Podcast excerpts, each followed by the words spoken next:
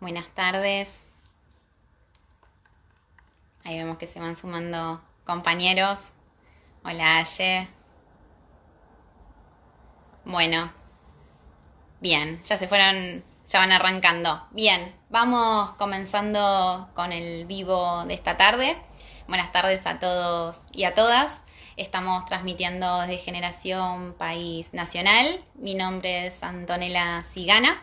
Generación País es un espacio político, social y cultural en el cual eh, ideamos un proyecto de integración social. Así que el tema que vamos a tratar hoy es un tema bastante controversial en nuestro país, que son el impuesto a las ganancias, y puntualmente es la retención de ganancias de, cuarto, de cuarta categoría que va a, a los trabajadores. Así que como invitado del día de hoy tenemos a Santiago Clerici, que mientras que iniciamos la, comunicación con él, vamos, le voy contando que Santiago es, es contador público, además es, es docente de la UADE y de la UCEMA y además también es un consultor privado. Así que mientras vamos generando la comunicación con él, Ahí se va sumando. ¿Cómo va Santiago? ¿Cómo estás? Buenas tardes, ¿cómo andan todos? Muy bien, ¿cómo estás vos? ¿Bien?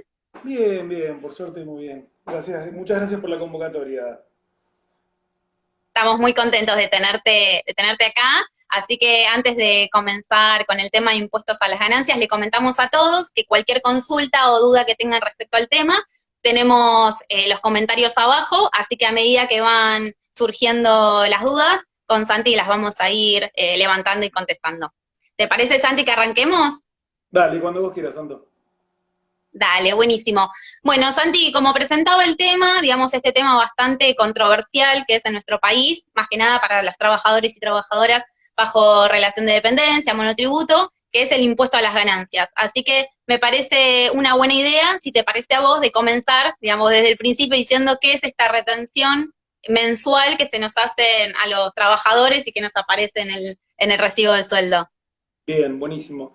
Bueno, nada, la verdad que sí, me toca esta vez hablar de un tema difícil. Eh, los impuestos no son algo que sea demasiado agradable para la gente, pero la idea de esta charla justamente es poder orientarlos, ayudarlos un poco a que el impacto de esa retención que reciben mucha gente eh, que está bajo relación de dependencia en el recibo de sueldo, tratar de disminuirla y que pegue lo menor posible, ¿no es cierto? Eh, bueno, un poco para, para introducirnos, eh, el impuesto a las ganancias es un impuesto de orden nacional, ¿sí? está bajo la órbita de la FIP, que todos conocemos. Esto es, central entenderlo, es un impuesto muy viejo. Como dato de color, si quieren, les cuento que el impuesto a las ganancias se crea por, en el primer este, gobierno militar de facto que hubo en Argentina, este, cuando derrocan a Irigoyen, este, ponen el, el impuesto que se llamaba originalmente impuesto sobre los réditos, que era de carácter extraordinario y bueno, eh, es extraordinario hasta el día de hoy, hasta el año 2020. Eh, pero bueno, la realidad es que el, tema es así. El impuesto a las ganancias graba las rentas en distintas categorías, tiene cuatro categorías puntualmente, y hoy nos enfocamos en la cuarta categoría, las rentas de cuarta categoría, que son las rentas del trabajo personal. ¿sí?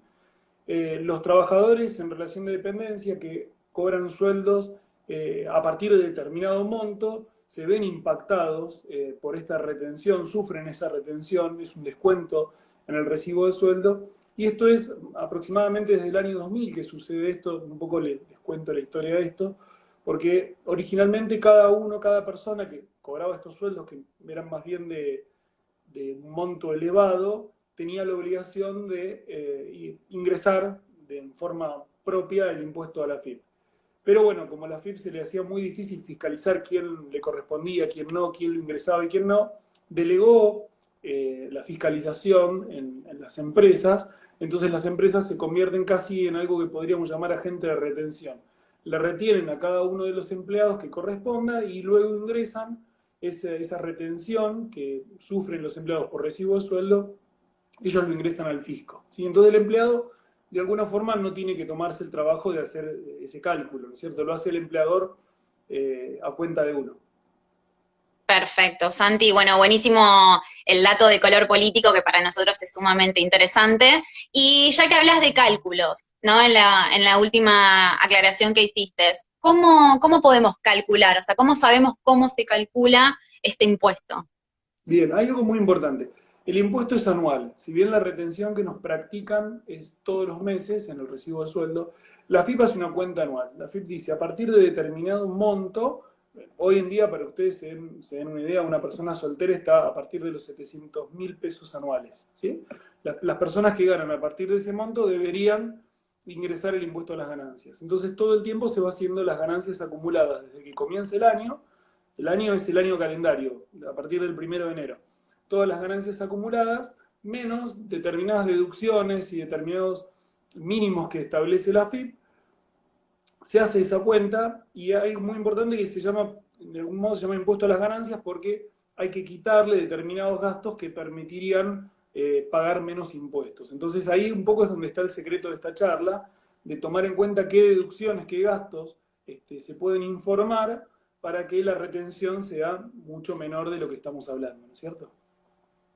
Perfecto, perfecto. Santi, bueno, tenemos el primer comentario de, en realidad la primera consulta de Vero, que nos dice, ¿qué pasa si eh, se tiene más de un empleador? Por ejemplo, si sos una enfermera y trabajás en dos hospitales o más, ¿cómo, cómo es la diferencia acá? ¿Cómo se calcula? ¿Es lo mismo o no?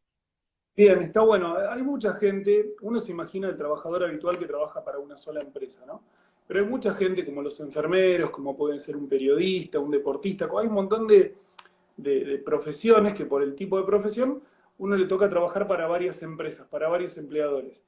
Entonces acá lo que dice la FIP es que se suman todas las ganancias que uno obtiene en todos los empleadores y se hace una única cuenta, un único cálculo.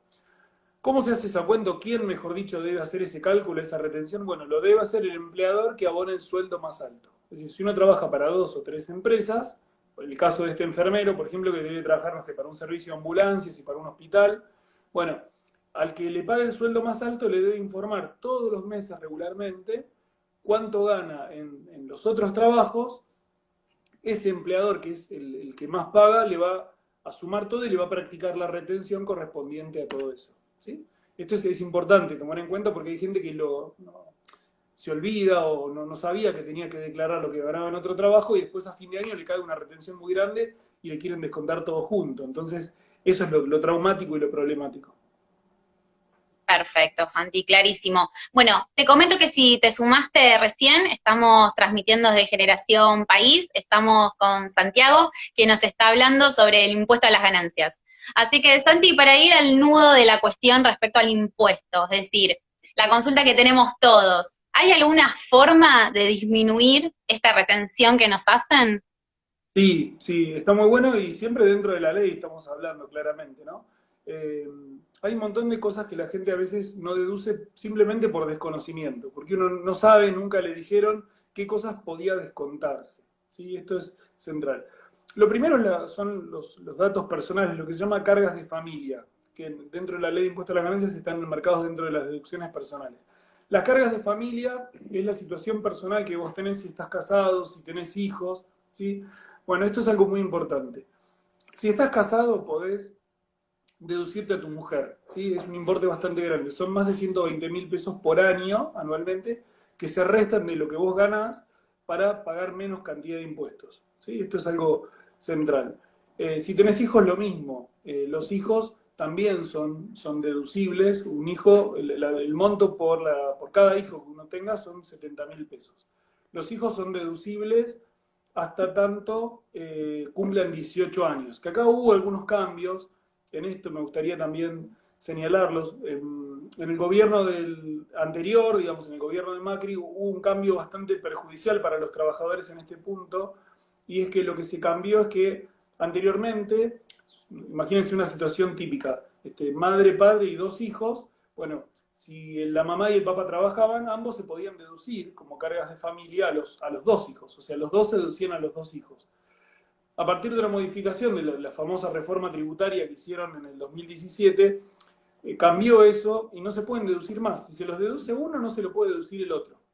O se lo pueden deducir en porcentajes. Yo me deduzco la mitad de mi hijo y el otro se deduce a la otra mitad, eh, mi pareja, ¿no? Se deduce a la otra mitad. Entonces, bueno, nada, la verdad que eso fue muy perjudicial porque reduce eh, a la mitad, al 50%, una, una deducción muy interesante que es el gasto por hijo, ¿no es cierto? Perfecto, perfecto, clarísimo. Eh, Santi, tenemos una, una, consulta de Mariano que va a colación a esto último que vos decís. Dice que él no está casado, pero sí tiene un certificado de convivencia. Es decir, ¿puede deducir a su pareja de igual forma? No, vamos a tener que decirle a Mariano que se case, este, que, se anime, que dé el paso, este, porque la ley en eso es muy severa, muy estricta, y la ley solamente admite este, a personas legalmente casadas, civilmente casadas, ¿no es cierto? Eh, la convivencia, la ley de impuestos a las ganancias es un poco vieja, también tengamos en cuenta que recuerden que fue escrita hace muchos años y la convivencia no, todavía no estaba muy este, integrada a la vida social. Así que solamente para personas casadas. Y una aclaración más, no solamente casadas, sino que la, tu pareja, tu cónyuge, no tiene que tener eh, ingresos para poder deducirla. Es decir, si yo estoy legalmente casado con mi mujer, para poder deducir a mi mujer, mi mujer no tiene que tener ningún tipo de ingresos ingreso cero. Si mi mujer ya tiene ingresos, lamentablemente no es deducible. Bien, perfecto, buenísima esta aclaración. Tenemos una consulta más también acá eh, de Matías que dice, ¿a partir de qué monto de ingreso bruto se puede hacer la declaración jurada? Bien, está muy bien. Bueno, hoy en día, eh, para que Matías se dé una idea, aproximadamente los empleados que ganan menos de hasta 60 mil pesos solteros sin ninguna carga de familia no pagan impuesto a las ganancias. El impuesto a las ganancias empieza a tener un impacto a partir de un sueldo neto, un sueldo de bolsillo, si esto también es importante aclararlo, de 60 mil pesos para arriba.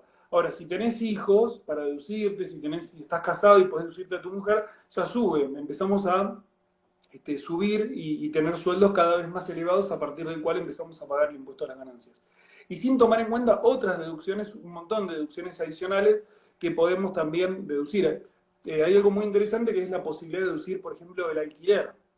Si nosotros somos eh, inquilinos, lamentablemente no somos propietarios de ninguna casa y tenemos un contrato de alquiler, podemos deducirnos eh, una parte muy importante del monto del alquiler, ¿sí? tiene un tope, digamos, pero el tope es bastante elevado y podemos deducirnos ese alquiler. El único requisito, acá sí que pide la ley, es que el alquiler esté en blanco. Es un contrato formal de alquiler. Este, si el contrato está formalizado, eh, claramente podemos deducirnos eh, gran parte de ese alquiler.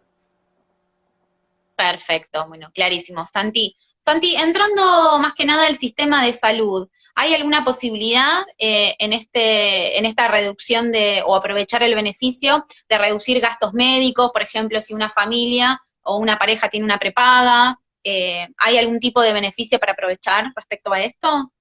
Sí, sí, mira, te cuento, ahí hay dos temas separados, los dos relacionados con la medicina, pero, pero que vienen al caso. Lo primero es si una persona tiene una obra social privada, una prepaga, un sistema de medicina privada, por fuera de lo que es el recibo de sueldo. Es decir, imagínense que una persona tiene la, la obra social normal, pero decide pagar un plus ¿sí? y acceder a un plan este, más grande, un upgrade de un plan, lo que fuera. Cuestión que paga todos los meses un plus que la obra social está privada, cualquier empresa de medicina privada le factura todos los meses. Bueno, ese gasto es perfectamente deducible del impuesto a las ganancias. Hay que informarlo todos los meses a través de un sistema, que esto es muy importante, me parece que no lo dijimos, que es el sistema CIRADI.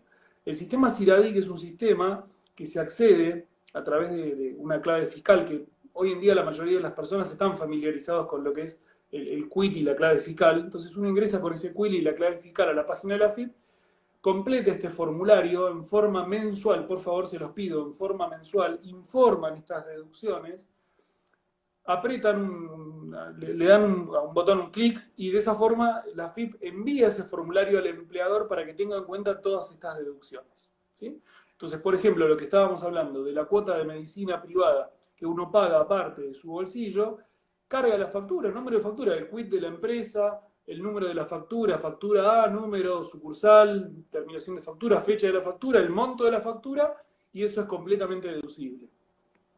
Y la segunda parte de la pregunta que vos me hiciste, que también está muy buena, que no, todo el mundo lo sabe, es que hay un montón de gastos médicos y paramédicos que también son deducibles del impuesto a las ganancias. ¿Qué significan médicos y paramédicos? Bueno, médicos es una consulta a un médico que yo tengo, un médico clínico, no sé, a hacer un chequeo, pero que pago aparte. Sea, que no me lo cubre la, la prepago. O tengo un copago. Muchas este, empresas de medicina hoy en día están cobrando copagos. Ese copago que yo pago adicional, o un médico privado que voy, no sé, porque estoy haciendo una interconsulta y no me quiero quedar con una sola opinión y pago aparte este, otro médico, me lo puedo deducir. Después hay un montón de infinidad de situaciones que las obras sociales no cubren, tratamientos estéticos, no sé, los hombres se, pueden poner pelos, una ortodoncia en los dientes, este, no sé, muchas mujeres que se hacen tratamientos dermatológicos. Hoy en día muchas mujeres van a la dermatóloga, bueno, todos esos gastos son deducibles hasta el 40% del monto de la factura del impuesto a las ganancias, tanto propios de la persona como de su grupo familiar. Es decir, si mis hijos también tienen un gasto, por ejemplo, no sé, una, una psicopedagoga que va mi, mi hija, bueno, podría yo deducirme ese gasto de psicopedagoga, psicóloga infantil del impuesto a las ganancias. ¿Sí? Un hombre que, no sé, uno se, tropieza jugando al fútbol, se guinza un tobillo, tiene que hacerse kinesiología, la kinesiología la tiene que pagar, bueno, ese pago de kinesiología también es deducible del impuesto a las ganancias. O sea, fíjense que hay un montón es buenísimo. de deducibles. Sí, totalmente. De hecho, es muy buena la aclaración que haces vos, Santi, porque hay mucho, eh, hay un montón de tratamientos que no incluye la obra social, que en general va por cuenta de, de, cada uno, de, la persona, y más con todo el tema de tratamientos ortodoxos, de todo el tema de tratamientos del dentista, de la cuestión del psicólogo y mucho más del dermatólogo. Bueno, un sinfín de cuestiones que también podemos aprovechar para, para nada, para tener este beneficio y deducirlo. Santi, como consulta, digamos, algo tan sencillo y algo tan habitual como es la compra de medicamentos, ¿también entraría dentro de este beneficio? No, ahí, ahí te tengo una respuesta Lamentablemente, la compra de medicamentos, los gastos que se dan en medicamentos no están admitidos como deducción en la ley de impuestos. Yo sé que cuando uno va a la farmacia, a veces una parte la cubre la obra social y otra parte la pagan nosotros.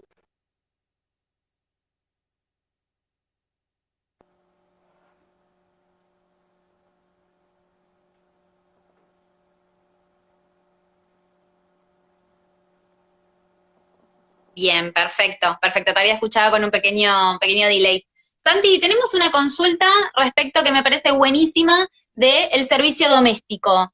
¿Tenemos alguna información, digo, para poder aprovechar en este beneficio y la deducción del impuesto?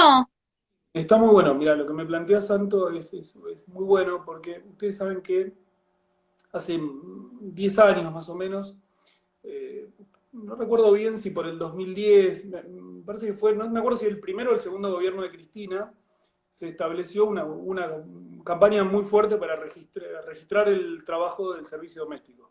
¿sí? Es un sector siempre que fue un sector, lamentablemente, que, estuvo siempre en la marginalidad, en lo negro, entonces se hizo una campaña muy fuerte para que este personal doméstico estuviera registrado, estuviera en blanco, tuviera derechos legales, y como incentivo para que esto suceda, eh, se puso como deducción del servicio doméstico un monto bastante importante, que es algo que ahora siquiera les explico, que es un mínimo no imponible, ¿sí? que es un monto que hoy en día ronda los 120 mil pesos, ¿sí? Para aquellas personas que tengan servicio doméstico registrado en blanco.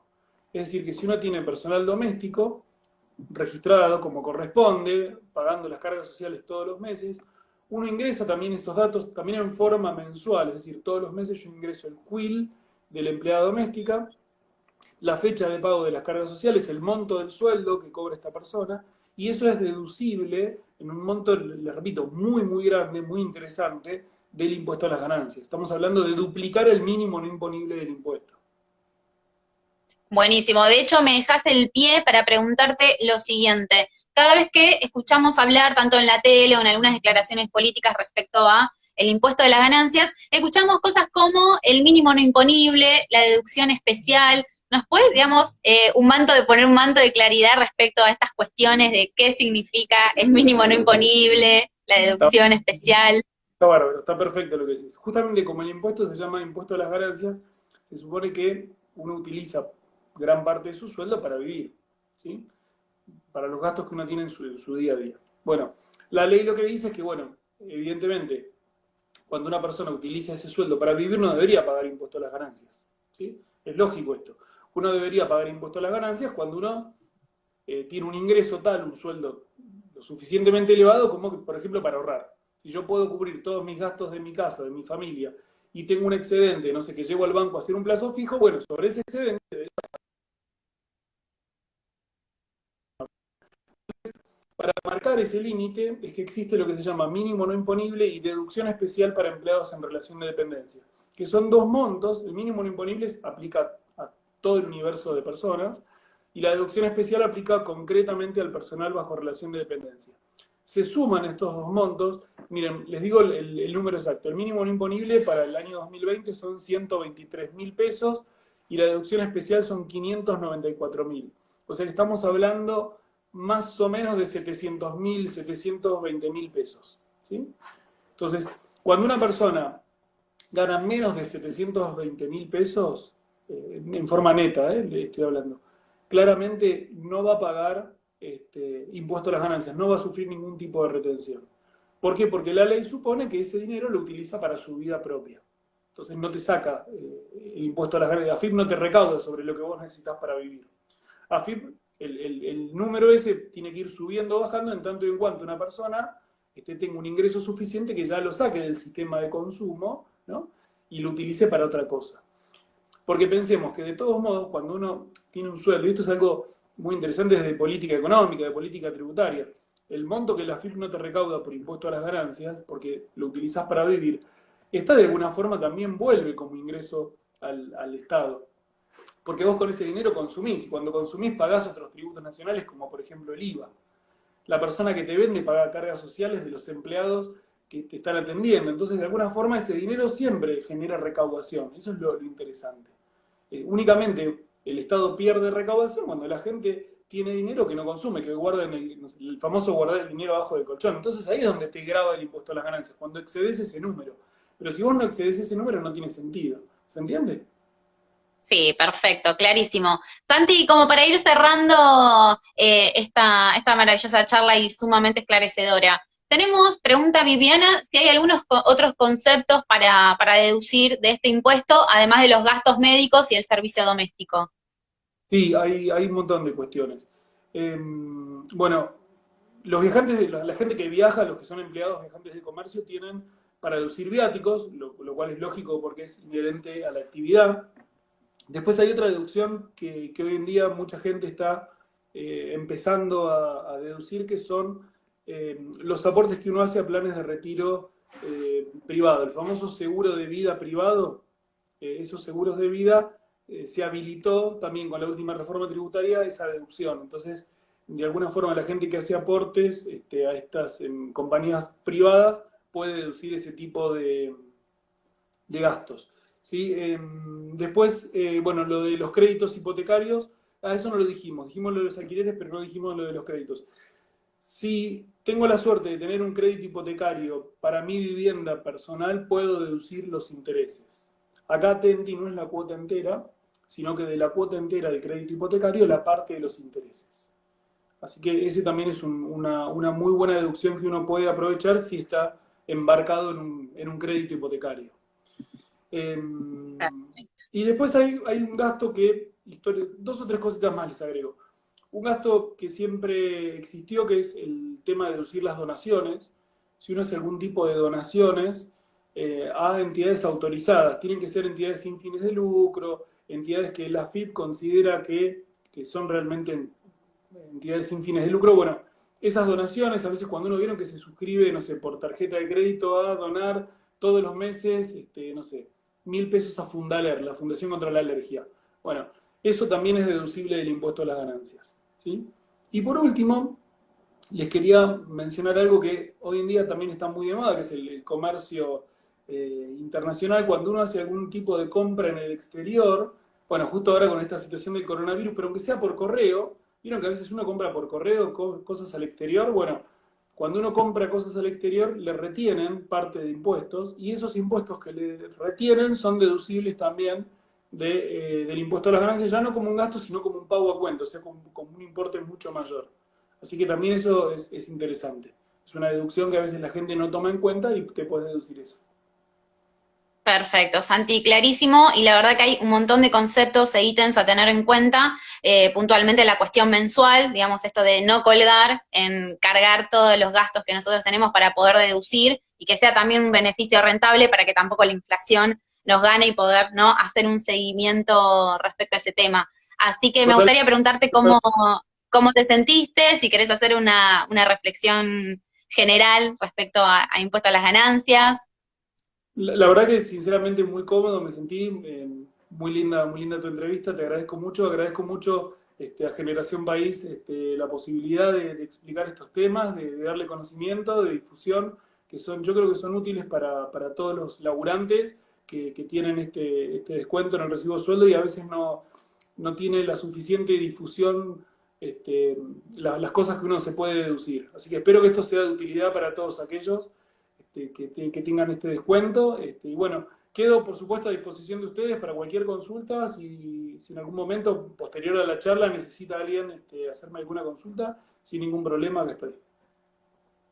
Perfecto, Santiago. Bueno, te vamos entonces despidiendo, así muchísimas gracias, la verdad que fue un gusto enorme, creo que es un tema muy interesante que abarca a un montón de, trabajadores, así que son ítems y conceptos a tener eh, en cuenta para poder acceder a este beneficio. Así que te agradecemos mucho de, también de Generación País por, por habernos dedicado este tiempo. Muchas gracias. Bueno, Bien, a los. Entonces les comento que transmitimos recién desde Generación País. Si te enganchaste hace un ratito, te comentamos que vamos a subir el video a nuestra red de Instagram. De paso, aprovechamos y te invitamos a seguirnos en todas las redes nacionales. Estamos en Facebook, estamos en Twitter. También podés suscribirte a nuestro canal de YouTube. Así que Seguramente el video vamos a acompañarlo con algún soporte eh, escrito por si te interesó algún tema. Sabemos que hay muchísimos temas interesantes y de paso aprovechamos de que si te interesa que tratemos un tema en particular, que no dudes en escribirnos, que con gusto, con mucho gusto, podemos trabajarlo para la próxima charla. Así que les agradecemos muchísimo eh, que nos hayan acompañado hoy y nos vemos en la próxima charla.